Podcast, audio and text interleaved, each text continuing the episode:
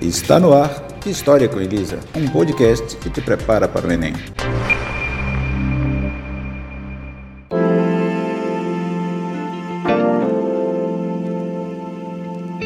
A cultura de um povo é o seu maior patrimônio. Preservá-la é resgatar a história e perpetuar valores. É permitir que as novas gerações não vivam sob as trevas do anonimato. Nildo Lage. Olá, eu sou Elizabeth Braga, professora de História, e este é o História com Elisa, um podcast semanal onde você vai ouvir assuntos importantes de história ligados às competências e habilidades do Enem. Então fica ligado que todas as segundas você vai ter muitas novidades sobre temas e questões de história focados no que você realmente precisa aprender. E para a nossa primeira temporada, eu vou falar sobre diversidade cultural cultural, conflitos e vida em sociedade. Vale lembrar que o Enem avalia competências e não conhecimento puro. Então fique atento, porque estudar história não é apenas memorizar, é saber aplicar os seus conhecimentos em situações problemas e se posicionar criticamente quando for necessário, produzindo argumentos coerentes a partir do que você aprendeu ao longo da vida. No episódio 1 desta temporada, vamos abordar o tema Cultura Material e Imaterial, Patrimônio e Diversidade Cultural no Brasil. E aí, tá a fim de embarcar nessa aventura? Então prepara papel e caneta, coloca teu fone de ouvido, escolhe o melhor lugar da tua casa e vem comigo.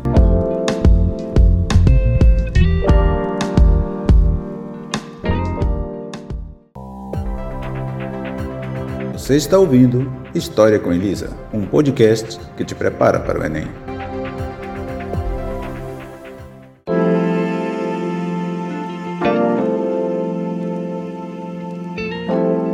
Neste episódio, vamos falar de cultura material e imaterial e de como estes temas impactam na nossa história. Primeiro, vamos pensar no seguinte: como o poder público tem cuidado dos nossos patrimônios históricos? Você deve se lembrar do incêndio no Museu Nacional no Rio de Janeiro. Lá estavam guardadas coisas importantes para a história de nosso país. Muitos vestígios materiais do passado, como objetos pessoais, fósseis e obras artísticas, foram varridos pelo fogo. Vale dizer que o acidente poderia ter sido evitado. Tá vendo como o tema é atual? Neste podcast, quero te convidar a compreender o conceito de cultura material e imaterial. No final desta conversa, será possível entender que é preciso preservar nossos patrimônios materiais e imateriais para termos garantida a preservação das nossas memórias. Você também vai ver que a prova do Enem já trouxe questões sobre este tema e que propôs exatamente essa reflexão. Preparado? Então vamos lá. Segundo o IPAM, Instituto do Patrimônio Histórico e Artístico Nacional, cultura é algo peculiar à espécie humana. O Instituto se embasa, é claro, em conhecimentos antropológicos. Este termo carrega uma série de significados, valores, crenças, práticas e costumes, além de outros elementos igualmente importantes. Bora conhecer um pouco mais desses conceitos? Olha só. A cultura material consiste em todos os elementos que podem ser palpáveis. Podemos dar como exemplo obras de arte e igrejas. Já a cultura imaterial é algo abstrato que não se pode tocar, por exemplo, rituais, lendas e danças. Nos dois casos, podemos notar que carregam a herança cultural de um povo. Quando falamos em patrimônio cultural material, nos damos conta que tudo que foi construído ao longo do tempo traz a história de uma sociedade. No caso da cultura imaterial, percebemos que suas características estão associadas aos hábitos, comportamentos e costumes de um grupo social e estão relacionados às tradições, práticas, técnicas e crenças. Este tipo de cultura é transmitido de geração em geração E ainda é possível notar suas alterações ao longo do tempo, considerando que seus elementos são recriados coletivamente. Daí a necessidade de registrar esses eventos para que não se percam.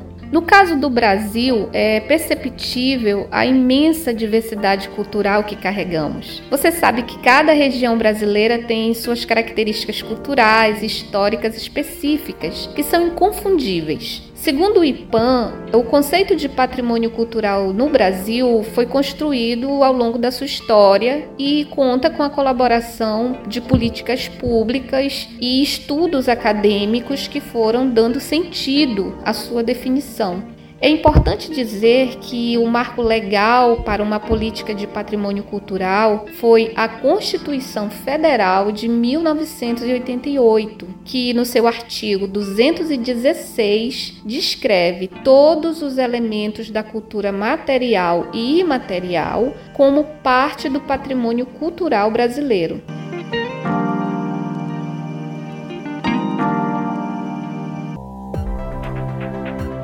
Você está ouvindo História com Elisa, um podcast que te prepara para o Enem.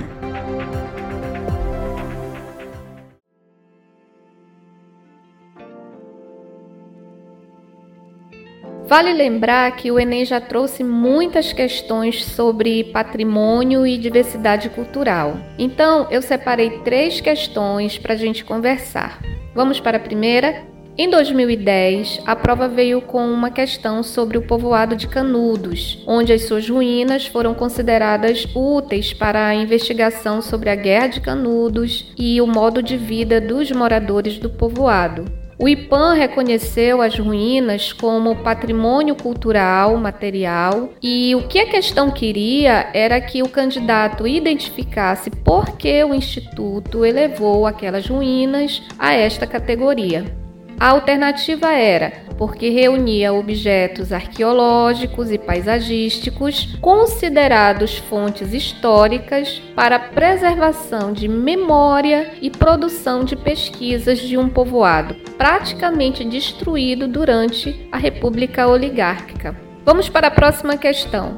Em 2013, veio uma questão sobre o Rio de Janeiro e o título que recebeu da Unesco no dia 1 de julho de 2012, de Patrimônio Mundial como Paisagem Cultural. A candidatura foi apresentada pelo IPAM, onde o presidente do instituto explicou que, abre aspas, a paisagem carioca é a imagem mais explícita do que podemos chamar de civilização brasileira, com sua originalidade desafios, contradições e possibilidades. Fecha aspas. E o que a questão queria do candidato? Que ele identificasse entre as alternativas aquela que expressasse a relação sociedade-natureza num contexto de simbiose que já não podemos ver em outra cultura, dada sua singularidade.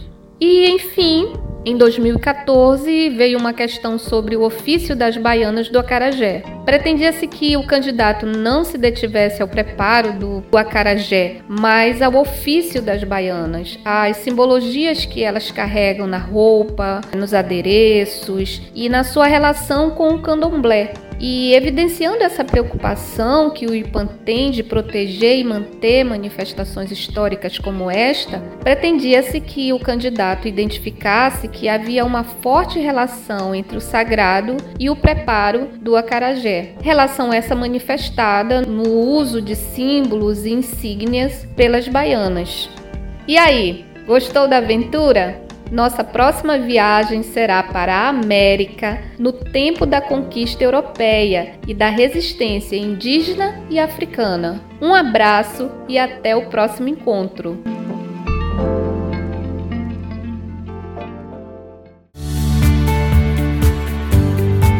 Você ouviu História com Elisa, um podcast que te prepara para o Enem.